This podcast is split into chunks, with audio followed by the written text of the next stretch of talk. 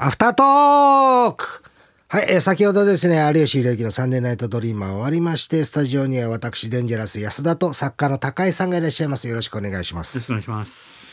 はい、えー、まあね、今週、まあ今週というかね、この間、ちょっとですね、あの収録にちょっと行かせていただいたのがあったんですけども、ちょっと、ネット競馬っていうですね、まあ競馬のサイトがありまして、そこのなんか、予想サイトであるんですけども、まあ、そこでなんか番組みたいなね。で、通常だとその、ネットの番組なんですけど、大体予想とか、いいのやってるんですけど、ちょっとバラエティ色を強くしたいという意向もあって、そういう時にたまに僕も呼ばれたりすることがあるんですね。で、まあそこの、えっ、と、まあある芸人、芸人っていうかもう芸人じゃないんでしょうけど、まあ一応なんか自分のことは芸人だって言ってる人がいるんですよ。まあ高井さんも多分絶対に知らないと思うんですけど、匠藤夫っていう、えー、知らないですよね。あの、もともとタイタンにはいはい。いたんですあの爆笑問題さんの立ち上げたタイタン。だからもう本当と立ち上げた当時じゃないですか。立ち上げた当時に、あのまあ、またこれも知らないんでしょうけど、郷城。まあだから本当に、えっと、誰も知らない話を今からしますけど、全く興味が湧かない話をしますけど、えっと、郷城っていうグループがいたんですあったんですよ。はいはいはい。そこ、そこにいたのは坂田正信っていう人がいて、はい。それね、顔見れば多分わかると思います。あの、俳優さんも今やってて、で、もともとが、それこそ、ズビームっていうグループで、えっと、僕とほとんど同期ぐらいのはいはい感じで、デビューからガンと売れたんですよ。一瞬、一瞬パーンと売れたんですけど、すぐや解散しちゃって、やめちゃって、でそこからなんか、うん、何年かして郷城っていうのを多分組んだと思うんですけど、それの相方で。だったんですよ。で、なんかピンになって、で、タイタンライブを一回だけ僕見に行った時に、その、そいつ匠藤夫っていう男が出てて、で、競馬の予想みたいのしてるんですけど、別に特に面白い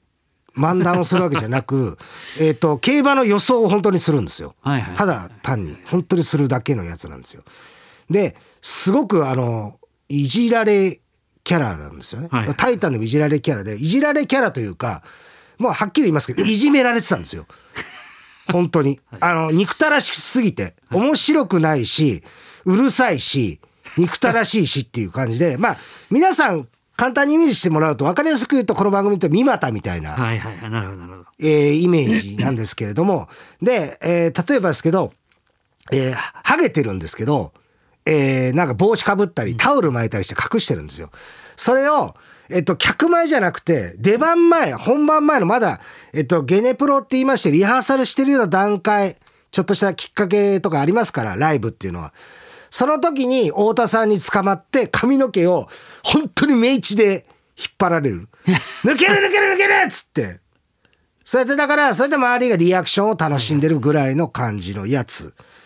なんですよね。そいつの、えっ、と、番組に呼ばれたっていう。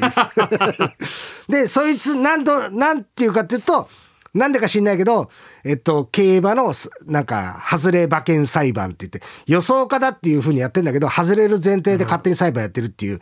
非常に理不尽なやつ。で、えっと、僕は何、何で出ていくかっていうと、えっと、罰ゲームの執行人として出てきてくれという。で、なんかいろいろちょっと、本当になんか、あの、結局、鉄アレイを足に落とそう、落とすっていう罰ゲームを考えて、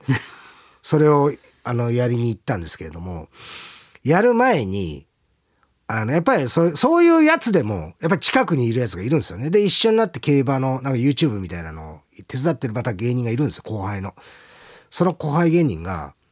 パッと来て、匠さん、最近あの、彼女できたんですよ。って言うんですよ。え？ってなって。そいつね、57歳なの。57歳で、で、もともと僕、そいつと、あとブーマーの川田さんと、あと純烈の酒井と、はいはい4人でユニットを組んで、はいはい。競馬のユニットみたいなの組んでライブとかやってたんですよ。で、コントとかもやってたんですよ。で、そのまま、えっと、堺のファンの人たちがいっぱいいるから、香港競馬があるんで、それじゃあファンの人たちとツアー行こうっつって、ツアー行って、はい。で、ツアー行って一泊するじゃん。一泊はしたんですよ。そしたら、その匠藤夫ってやつが、結婚してたんですよ、当時。当時結婚してて、子供もいるのに、えっと、堺のファンを抱くっていうですね、最低の行為をして、で、それを散々、その後行った後にもライブで散々いじられてたら、またなんか変な、マジ切れするみたいな変なリアクションして客引かしてみたいな感じで、結局そのラトークライブの活動もなくなったんですけれども、そんな男が最近彼女できましたっていうのを、え？彼女できたって、あれじゃないの？っつって、その、奥さんとかあれ？って言ったら、いや、離婚してますよとか。え？離婚してたの？って。子供は？って言ったら、子供は奥さんに取ってかれて。でもそのこと知らなくて、え、そのことって何ネタにしてる？っつったら、いや、ネタにはしてないですっつって。え、そうなの？え？で、彼女は何何で知り合ったの？つってマッチングアプリだって言うんです。え、相手何歳なの？って50ちょいですって。マジで？ってなって。で、まあ一応その番組になったんですよ。で、僕は、本当は最初は、まあまあ、見ないでしょうから別に言いますけど、最初から、あ、こいつ罰ゲームっつって罰捕まえて、もう髪の毛掴んで、わーとかやろうと思ったんですけど、普段はそうしてたから、もうできなくて、切なすぎて。だからあの、スタッフの人にはね、そういう風にやれって言われたんだけど、ね、最近、まず離婚してたことを知らなくて、最近50の彼女ができて、知り合ったのがマッチングアプリで、この正月に箱根に行ったそうですって言ったら、異様に現場が、その、競馬そっちのけになっちゃって、その、憎たらしいやつだからはい、逆にみんなそういう感じになっちゃったんですよ。それで、まあ一応番組はもうそういうな感じで、まあどういう点編集するのかわかんないですけど、一応やることはやって、で終わったんですよ。終わった後から、終わった後別に普通にパッと帰るだけなのに、その話で持ちきりになっちゃって、全員そこにいた演者の人たちとか、別に予想家の人とか、えーあの MC やってて女性の方とか、あの女子アナのか、女性アナウンサーの方とかも、え、なんで？なんなの？それとか、みんな、興味津々で。そしたら、そのね、スタッフとか、みんな演者とか、そんなにいっぱいいないんですよ。プロデューサーの方とか、ディレクター、カメラマン、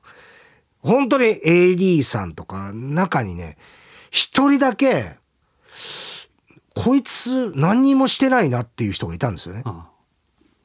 本当に何にもしてないただいるだけの人いるなと思ってたらそのマッチングアプリの終わった後の回の時だけえあの本当だってあれのって偽ダあのダミーとかはいはいはい嘘さっきのねネタじゃないですけど 嘘書いてるあれとかいないんですかっつったらどうやらその匠ってやつがやったマッチングアプリはえっと半月であ半月半年で9,000円払うっていう。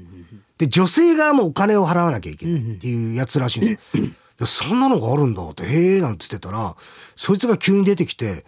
そうなんですよ。男性と女性が、えっ、と、有料になると、そういうね、あの、偽物みたいなやつはね、全然いなくなるんですよ。私は全然やったことないんですけどって、お前やったことあるだろっていうような 感じのことをバンバン、だから全然、バンバンそいつが間に入ってきて、情報をどんどん入れてきて、あとはベアーズとか、ああいうやつはね、無料の、女性の方無料ですから、あれ偽物とか気をつけた方がいいですよ。私は全然やったことないんですけど。いやいや、お前さ、お前まずさ、あの、や、やったことあるだろうし、やってそうな顔してるし、あと、お前誰だよって言ってずっと、そういう、そいつの話をね、本当終わった後で30分ぐらい聞かされてる。すげえ詳しい解説をなんか。そいつが言うには、で、あの、もしかしたらあれですよ。そいつのまとめですよ。そいつの、全然誰かわかんない。そいつのまとめが、だからマッチングアプリっていうのは、このぐらいの年齢の人が、結局、例えば、えー50ぐらいの結婚もう諦めたような人とか、例えば、旦那さんが離婚された方とか、死産された、あし死に別れしされた方とか、そういう方とかのためにあるのかもしれませんよね。やったことないですけど、いい加減にしろよ、お前。さすがに、だから、本当に誰かわかんない。怖すぎて。怖すぎて突っ込めませんでしたけど、あいつ気になるなとか。でも、まあ、なんか周りの人たちは、もうその人の意見で、へ聞いてる、なんか不思議な会があったっていう、えー本当に誰も興味がない話だと思いますけど、えー、まあ最後ということなので、えー、ね、えー、3ヶ月ほどですかね、お世話になりました。ワンクール、ワンクール続きまして、ありがとうございました。えー、次、ちょっといつになるかわかりませんけれども、えー、ぜひですね、まあリスナーとしてですね、えー、まあ畠山さんとかですね、何ですか？あと話題に出たのは、まあ大下もそうですか？大下の聞きたいですね。あと誰ですか？もう中も出ましたよね。もう中も。じゃゲストで来るし。ガリガリガリクソンも出ましたね。ガリガリガリクソン。ガリガリガリクソンはあれでしたね。あのなんか、僕も最近になって気づいたんです。今まで、前気づかなかったんですけど、一週間ぐらい前に気づいたのかななんかそれこそ、あの、自分の名前でツイッターで英語さをしてみたら、えっと、デンジャラス安田さん、こんにちは、みたいな感じのやつありましたね。気味悪かったですね。こんなことを言う、でも聞きつけてんのかな。怖いけど、まあ、なんか落合が前になんか、グリーンピースの落合が付きまとわれてたっていう、えー、話がありましたけどもね。私はもうちょっと一旦このラジオ、えー、ね、離れますので、私には、もし万が一これ聞いてても、私には関わり合っても別に何にもありませんので、多分関わらなくても、別に関わり合っても、関わってきてもいいですけど、別に特に話題にもしませんから、ね、ガリクソンさんね、僕もテレビで見てますんで、えー、活躍の方期待しております。ということで、えー、ちょっとバラバラになってしまいましたけれども、以上、アフタートークでございました。高橋さんどうもありがとうございました。ありがとうございました。